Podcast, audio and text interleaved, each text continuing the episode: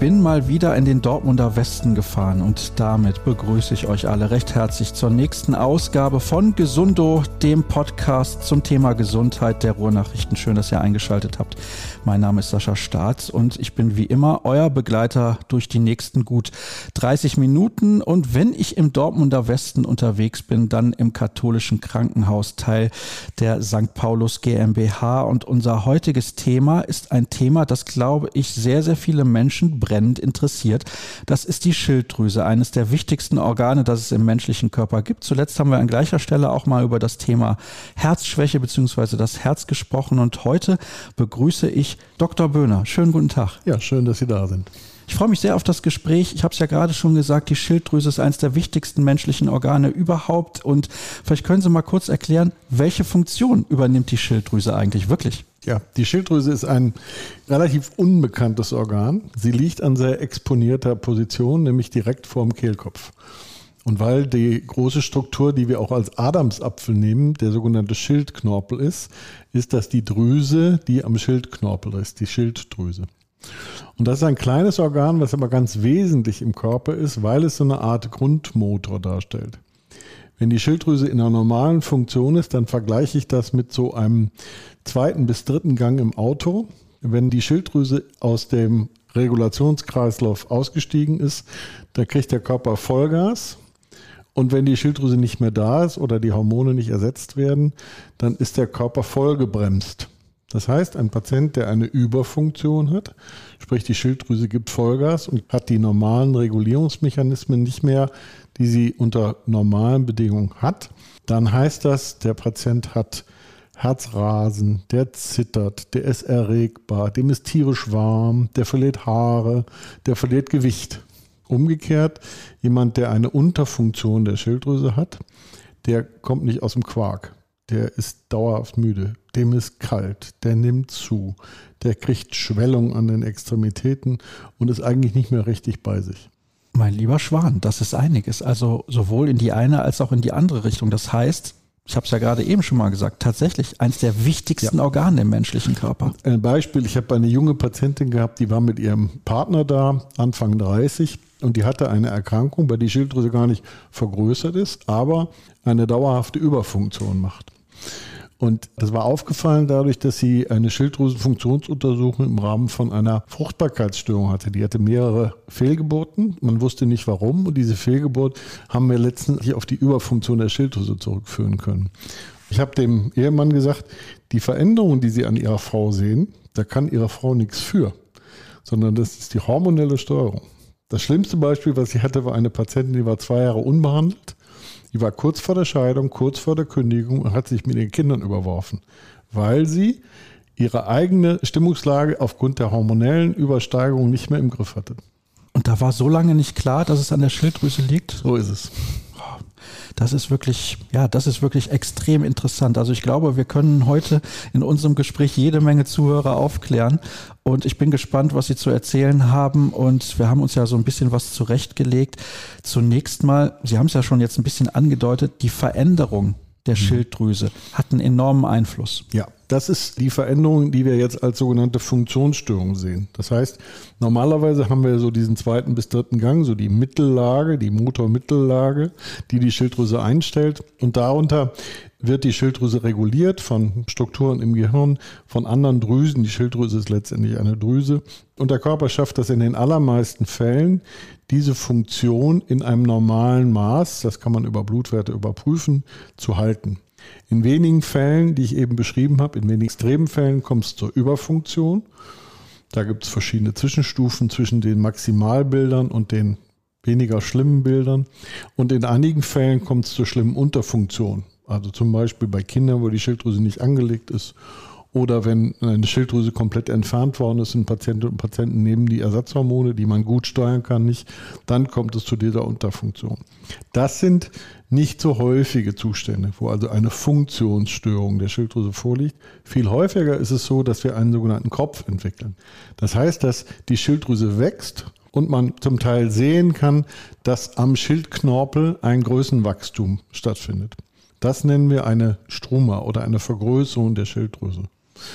Und diese Vergrößerung der Schilddrüse kann auf zwei verschiedene Varianten vorkommen. Sie kann so vorkommen, dass das Gewebe insgesamt, wir nennen das diffus, sich vergrößert. Oder, und das ist die häufigere Variante, dass es zu Knotenbildungen kommt. Und diese Knotenbildungen führen dann dazu, dass man die sehen kann und dass man vielleicht auch am Hals Organe hat, die von der Knotenbildung verdrängt werden können. Und da fällt einem sofort ins Auge, dass dahinter die Luftröhre ist und in unmittelbarer Nachbarschaft auch die Speiseröhre, sodass also Schluckstörungen und im schlimmsten Fall auch bei Verlagerung und Verengung der Luftröhre Luftstörungen durch eine Vergrößerung der Schilddrüse entstehen können. Wir haben jetzt ein bisschen über die Folgen schon gesprochen und welche Funktion natürlich die Schilddrüse hat. Für viele wird wahrscheinlich auch eine ganz wichtige Frage sein, was ist denn die Ursache dafür und kann man das irgendwie beeinflussen oder steuern? Wir wissen es letztendlich nicht genau. Die Knotenbildung ist eine sehr häufige Form der sozusagen Veränderung der Schilddrüse. Also jeder, fast jeder fünfte Mensch hat eine Knotenbildung in der Schilddrüse. Wir gehen davon aus, dass es was mit einem latenten Jodmangel zu tun hat, weil Jod das Substrat ist, was die Schilddrüse braucht, um in der Schilddrüse Hormone zu brauchen. Das ist der einzige Ort im Körper, wo sich Jod absendet. Sie kennen vielleicht die Jod-S11-Körnchen. Ja, das ist das, was sozusagen dem Wellensittich gut tut und bei uns ist es das Jodsalz. Das tut gut. Das ist vielleicht auch eine Erklärung, warum in südlicheren Regionen, wo also die Salzkonzentration, Meersalz und ähnliches weniger ist, häufiger Schilddrüsenvergrößerungen auftreten und warum einige der Pioniere gerade aus der Schweiz kommen. Also wer im letzten Jahrhundert was von Schilddrüsenchirurgie gemacht hat, ist ein Herr Kocher und der war Zeit seines Lebens Chirurg in Bern. Bedeutet das, ich muss eigentlich viel Salz essen? Nein. Also grundsätzlich ist viel Salz schädlich. Wir haben sicherlich den einen oder anderen Herzspezialisten und Nierenspezialisten, der das bestätigen wird. Ich bin Chirurg, bis weit weg. Wichtig ist natürlich eine gesunde Menge Salz und eine gesunde Menge Jod. Also wenn Salzen, dann Jodsalz. Da muss ich sagen, kann ich mich an der Stelle kurz selber loben. Das ist das Salz, mit dem ich eigentlich meine, meine Gerichte würze, die ich selber zubereite. Alles richtig gemacht. Aber das ist halt so ein kleiner Kniff, mit dem man ein wichtiges Organ des Körpers ja schon durchaus beeinflussen ja, kann. Schon kann, genau. Und vor allem vermeiden kann, dass es da zu Veränderungen kommt, die einen dann wieder, sagen wir mal, beunruhigen können, um das vorsichtig zu sagen. Die Veränderungen, die mit Knotenbildung einhergeht, aber nicht mit Funktionsstörung, sind typischerweise Sachen, die entweder so groß werden, dass man sie sieht.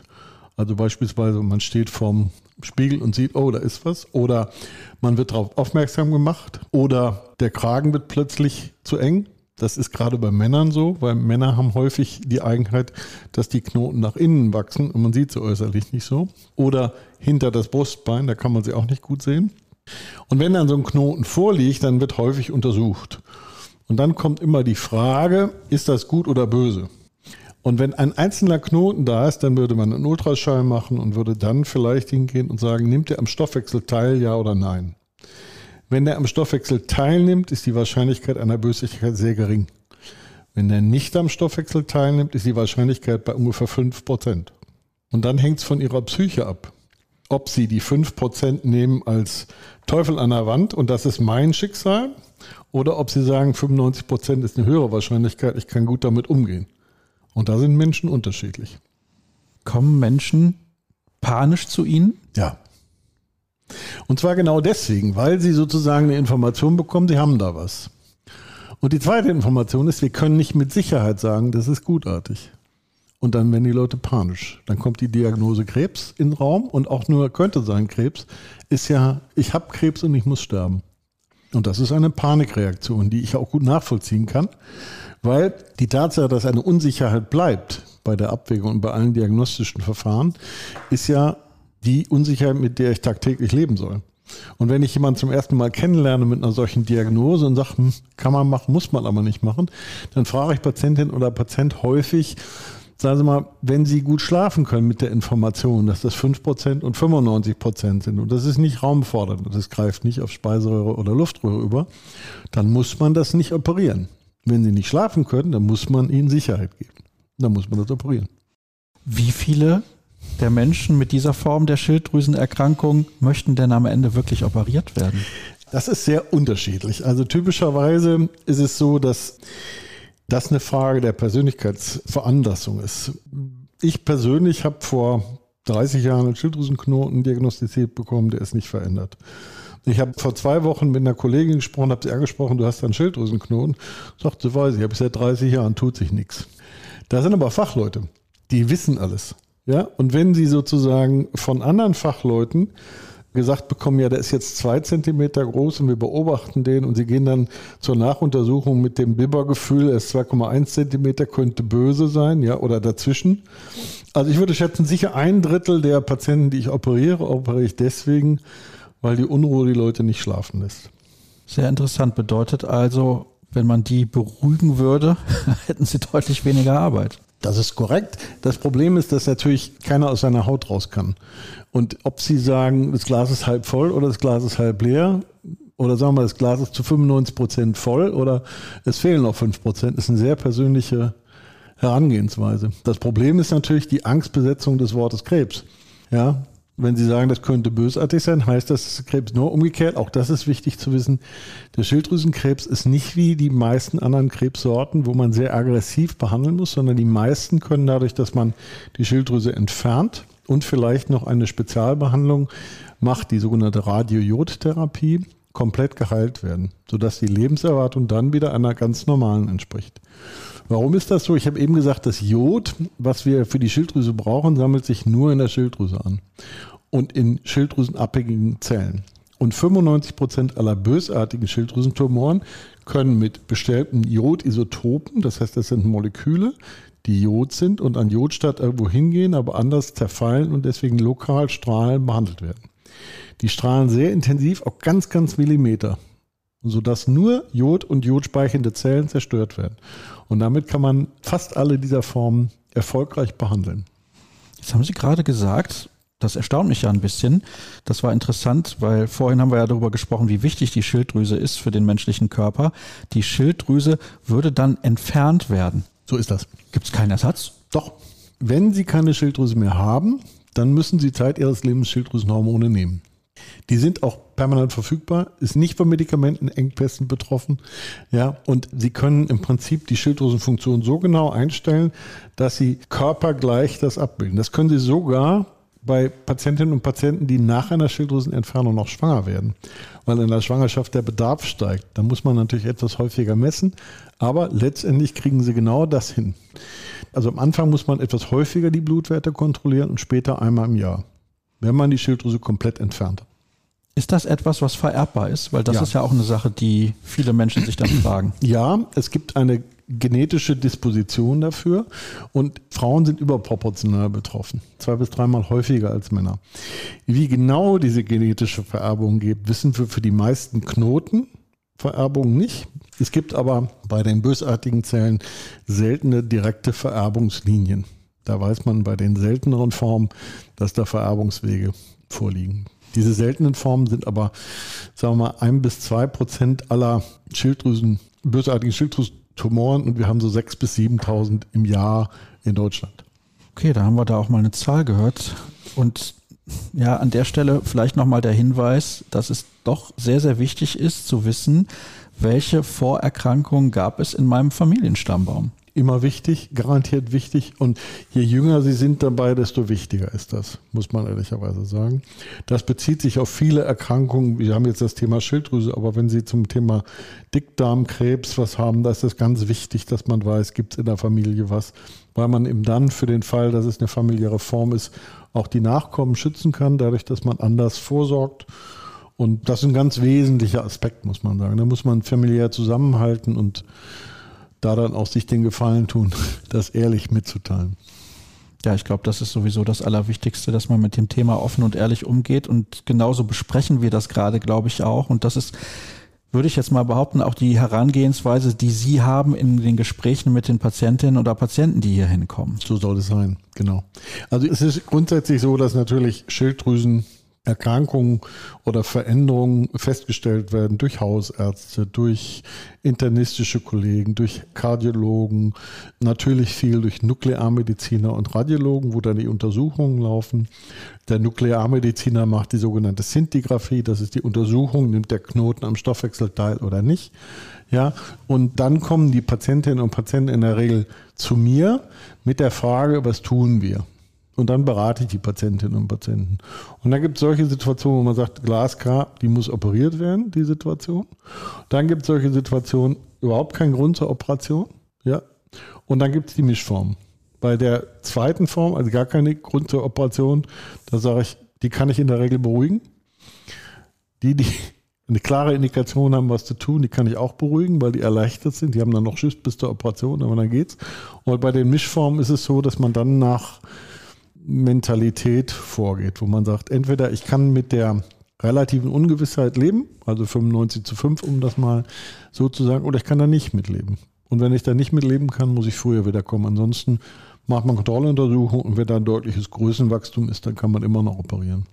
Sie haben jetzt gerade meine nächste Frage so ein klein wenig vorab schon beantwortet, weil ich nochmal darauf zu sprechen kommen wollte, wie das ist, wenn die Betroffenen dann hier zu Ihnen kommen und diese Gespräche führen. Sie sind natürlich hier in einem medizinischen Umfeld und Sie sprechen ja häufig dann auch mit Kollegen, logischerweise. Aber jetzt für den normalen Menschen in Anführungsstrichen, der hat ja diese Thematik nicht jeden Tag um sich. Sind die Patienten, die zu Ihnen kommen, sehr verängstigt? Ja und nein. Also ich habe jetzt vielleicht vom Montag, ich habe zwei Patientinnen gehabt, die beide aus medizinischen Berufen kommen. Die eine ist vor 35 Jahren schon mal operiert worden und die andere hat jetzt einen großen Knoten, der wächst. Die erste war verängstigt und wir haben gesagt, ich berate sie, wir treffen uns vier Wochen nochmal. Die Angst war sehr verängstigt und ich habe am Ende des Gesprächs gesagt, du wirst deine Angst nicht los. Und dem hat sie zugestimmt. Die kriegt einen OP-Termin. Das heißt, ich würde sagen, von dieser Mittelgruppe ohne ganz klare Operationsindikation gibt es ungefähr ein Drittel, wo man merkt, ich kann hier und jetzt schon sagen, du kannst nicht abschalten. Du kriegst keine Ruhe ohne Gewissheit. Das merken Sie nach einem Gespräch schon? Bei den meisten schon. Bei denen, wo das nicht sicher ist, mache ich einen zweiten Termin. Ja, alle, die da draußen jetzt zuhören, können nicht sehen, wie ich reagiere, aber ich kann das schon nachvollziehen, dass das für viele natürlich ein, ein so großes Thema ist. Und Sie haben ja eben ein Wort in den Mund genommen, Krebs das schwirrt bei vielen, glaube ich, im Hinterkopf, ohne dass es vielleicht tatsächlich dann auch zustande kommt. Ja, dann muss man natürlich dazu sagen, dass eine Schilddrüsenoperation zwar eine Operation ist, aber in, sagen wir mal, 97 bis 98 Prozent aller Fälle ohne schwerwiegende Komplikationen abgeht. Man hat danach eine Narbe. Die meisten Narben sieht man nach einem Jahr oder zwei oder drei gar nicht mehr. Man hat mögliche Komplikationen, weil der Stimmbandnerv da ist, weil die Nebenschilddrüsen da sind, aber die sind so gering, die Komplikationen, dass man auf der einen Seite eine Operation, die eine Stunde bis anderthalb braucht, mit einem zweiteiligen stationären Aufenthalt auf der anderen Waagschale haben muss. Nur wenn jetzt jemand, der operiert ist mit so einer Wischiwaschi-Indikation oder mit einer grenzwertigen Indikation, kann man vielleicht besser sagen, einen Schaden hat, der dann nicht zurückgeht, dann hat man natürlich einen Fehler gemacht. Also bei uns sind es so 97 bis 98 Prozent aller Patientinnen und Patienten gehen nach zwei Tagen nach Hause und sagen eigentlich überwiegend, boah, bin ich froh, dass das vorbei ist und deshalb machen lassen. Was passiert denn mit den anderen zwei bis drei Prozent? Tja, das ist etwas schwieriger. Prinzipiell ist es so, dass Nebenwirkungen auftreten können und drei sind typisch. Die erste ist eine Nachblutung, weil das ist ein sehr gut durchblutetes Organ und da kann es im Hals eng werden. Da muss man eventuell ein zweites Mal operieren. Die zweite ist eine Schädigung und Verletzung der sogenannten Nebenschilddrüsen. Die liegen hinter der Schilddrüse und sind für den Körperkalziumstoffwechsel zuständig. Wenn das passiert, ist es nicht schön, weil der Körperkalziumwechsel dann nachhaltig sinkt und es gibt ernsthafte Symptome. Passiert bei Erstoperationen im Promillbereich. Ja, passiert bei Wiederholungsoperationen etwas höher. Und die dritte Komplikation ist die sogenannte Sprachstörung, dadurch, dass man den Stimmbandnerven verletzt oder beschädigt. Der Stimmbandnerv ist ein ganz kleiner Nerv, der ist so zwei, drei Millimeter groß. Der liegt direkt hinter der Schilddrüse. Also wenn ich meinen Assistenten den Nerven zeige, das tue ich immer in der Operation, dann sind die jedes Mal bass erstaunt, wie nah das Ding da dran ist und wie klein das wirklich ist. Und wenn man den manipuliert, dann kann der seine Funktion einstellen. Man schneidet den nicht durch, sondern die Manipulation reicht, um die Nervenfasern, das sind ja letztendlich Fortsätze einzelner Nervenzellen, so zu stressen, dass die Funktion zeitweise sich einstellt. Diese Nerven erholen sich aber in vier von fünf Fällen sodass die anderen drei Prozent zu dem Zeitpunkt noch nicht absehen können, erholt sich die Stimme wieder vollständig oder nicht. Bei den meisten tut es das. Dann sollte ich aufpassen, dass ich sowas nie machen muss. Das ist für Patientinnen und Patienten, die extrem von ihrer Stimme abhängig, immer wichtig. Ich habe also letztens wieder eine Lehrerin operiert, da ist es genauso. Oder jemand, der wirklich viel telefoniert oder der wie Sie Medienproduktion per Hören professionell macht, ist es ganz wesentlich. Nachrichtensprecher oder sowas. Also also das ist schon, das ist wesentlich. Aber auch bei mir wäre es doof. Also sprechende Medizin geht natürlich auch auf einem Stimmband schlechter. Ne? Wie lange dauert das denn dann, bis die Stimme wieder erholt ist? Gibt es da so einen pauschalen Zeitraum? Sehr für? unterschiedlich. Und zwar liegt das daran, dass ja nicht jede Schädigung des Nerven gleich ist. Im schlimmsten Fall durchtrennen sie den Nerven. Dann haben die einzelnen Fäserchen, die da drin ist, ein Nerv ist ja nichts anderes als ein gebündeltes und verpacktes Stromkabel von einzelnen Nervenzellen, die einzelne Muskeln erreichen. Wenn Sie die durchschneiden, dann können Sie nicht mit der Lüsterklimpe drangehen und das übersetzen, sondern Sie müssen halt gucken, dass Sie zufällig ein Neuaussprossen haben der Zellen. Gibt es, aber gibt es nicht so häufig. Wenn Sie im Prinzip das Bündel intakt lassen und nur die Hülle ist intakt und in dem Ding sind die Fäden kaputt gegangen, ja, so wie Angelfäden, dann können die auf den gleichen Schienen weiter wachsen. Deswegen kommen vier von fünf Nerven wieder. Und da hängt es davon ab, wie viel Schaden ist entstanden. Ist es drei Viertel, ist es ein Viertel? Ja. Und das kann man nicht sagen. Meistens ist es so, dass es zwischen sechs Wochen und sechs Monaten dauert. Uh, okay. Sechs Wochen, ich glaube, da kann man durchaus mit leben. Bei sechs Monaten wird es schon ein bisschen schwieriger. Sehr wichtig, aber man muss dem ehrlich gegenüber sein. Wir gucken, also wenn irgendwas auffällig ist, wir messen immer in der Operation, ob die Nervenfunktion in Ordnung ist. Das kann man ganz gut machen und zwar, weil man die Stimmenbänder sind im Kehlkopf und bei der Operation kriegt man einen Beatmungsschlauch und dieser Beatmungsschlauch geht über den Kehlkopf in die Luftröhre.